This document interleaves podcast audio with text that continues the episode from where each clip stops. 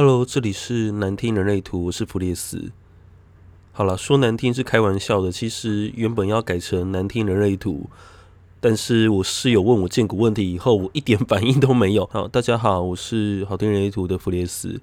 那今天我们来谈谈《亲爱的房客》。其实这部电影，呃，不确定现在已经下架了没有。应该说，这部电影已经到二轮电影院了没？那我在看首轮的时候，大家会说，哦，这部电影很催泪什么的。我当下看完，其实是有一种淡淡的惆怅。那种淡淡的惆怅，就是说，有点像类似个体人的忧郁哦。莫子仪在里面饰演的那个角色，我忘记他叫什么名字了。那我这边就以他的本名来称呼。莫子仪在里面就饰演一个单亲的父亲的男朋友，那个单亲的爸爸，他有一个小朋友小男孩，然后还有阿嬷，一家三口一起生活。爸爸过世之后啊，莫子怡他就扛起了照顾这个小男孩的责任，这个家过户了给那个莫子怡，所以呢，爸爸的弟弟啊，也就是叔叔，他觉得好像莫子怡把这个家骗走了。那到最后呢，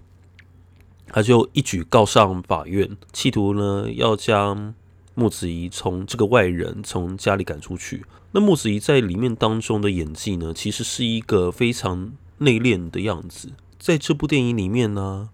我会去猜想木子怡可能是一位一三人。或者是一位六二人，如果他是一三人的话，他的那一种细心的程度，以及勇敢去找到各式各样的方法的那个样子，让我觉得很有三爻的味道。那另一方面，如果他是一个六二人，我想他在主观意识上面是比较强的，他会有他个人的主见，觉得应该就是要怎么做，甚至有一种略有淡淡的忧郁，也包含了个体人的忧郁性。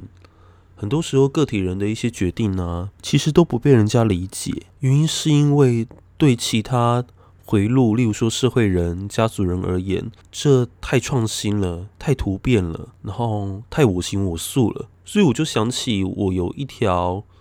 整合型的通道，那个也是具有个体性的。这个个体性是来自于我以自己的生存方向为优先，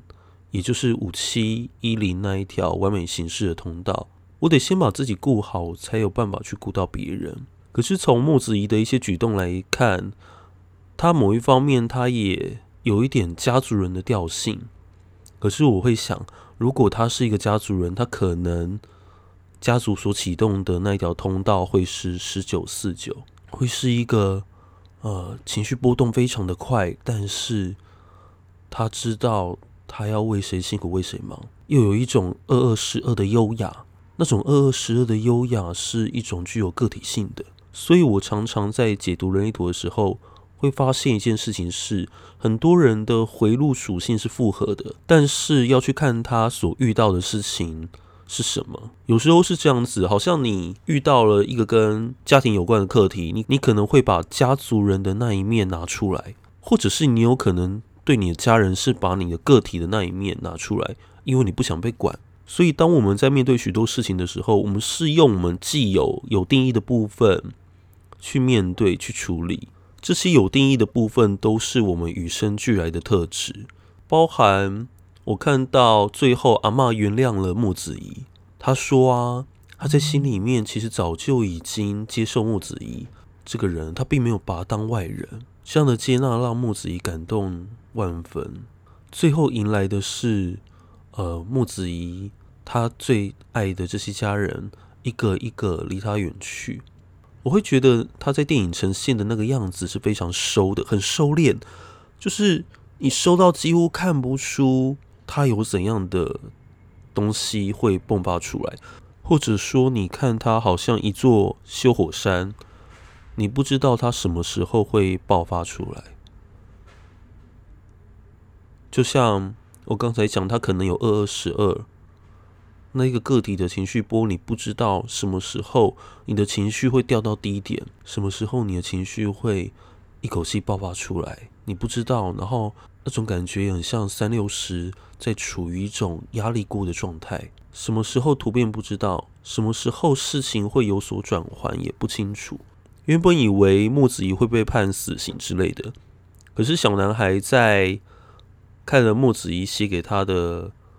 呃一些文字的时候，他最后说出了他是拿应该是类似毒品的东西给阿嬷吃，然后他觉得是他自己杀掉阿嬷。可是我觉得阿嬷其实也是有意识的想要寻死，他并不是真的不知道这些药在干嘛。最后要谈谈的是关于视野这个东西哦。如果你在都市生活久了，你每次往山上跑的感觉，一定会让你额外一醒。这是一种人类他要寻找体验的机制。人类想要寻找各式各样的刺激，有时候会让我觉得很像三六三五，想要寻求各式各样的体验；有时候让我觉得很像二九四六，想要发现、探索各式各样新的事物。会不会有一天在沙滩上捡到海星呢？我是普列斯，我们下期再见。